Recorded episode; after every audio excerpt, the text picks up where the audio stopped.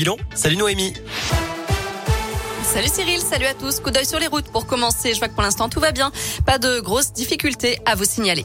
À la une, un enseignant sur 20 touché par le Covid. C'est le dernier bilan dévoilé aujourd'hui par l'Académie de Lyon. Chez les élèves, 4% sont positifs, ce qui représente plus de 25 000 cas cette semaine.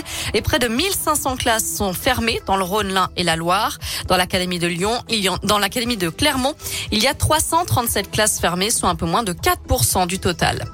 Ils auraient généré plus d'un millier de faux passes sanitaires en piratant le compte d'une infirmière en Gironde. Un couple de la banlieue lyonnaise a été interpellé mardi après six mois d'enquête et mis en examen. L'homme a été placé en détention provisoire, la femme sous contrôle judiciaire. Lors de la perquisition du domicile, les gendarmes ont aussi saisi une arme de poing, 9000 euros en espèces et une vingtaine de téléphones portables.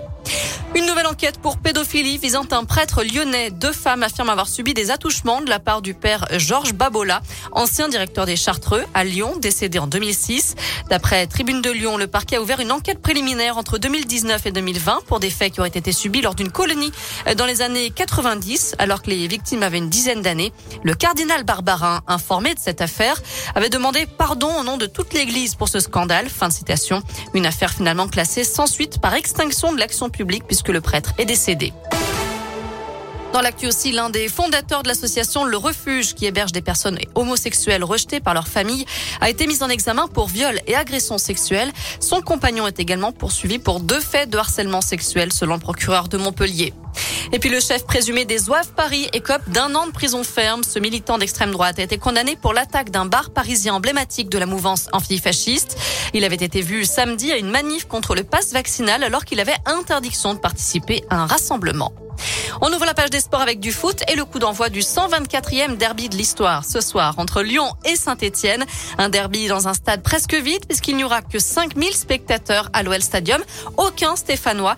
Les supporters des Verts sont interdits de déplacement.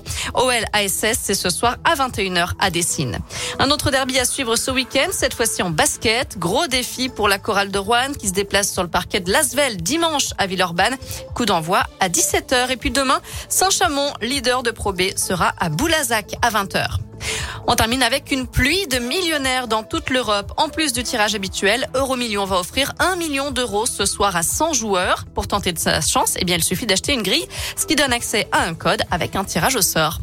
Voilà, côté météo, cet après-midi, je rappelle qu'il y a une alerte jaune grand froid en Haute-Loire avec moins 4 et moins 5 degrés attendus, notamment la nuit prochaine, moins 10 en ressenti avec beaucoup de vent du nord qui souffle aujourd'hui sur l'ensemble de la région. Demain, on aura de la grisaille le matin.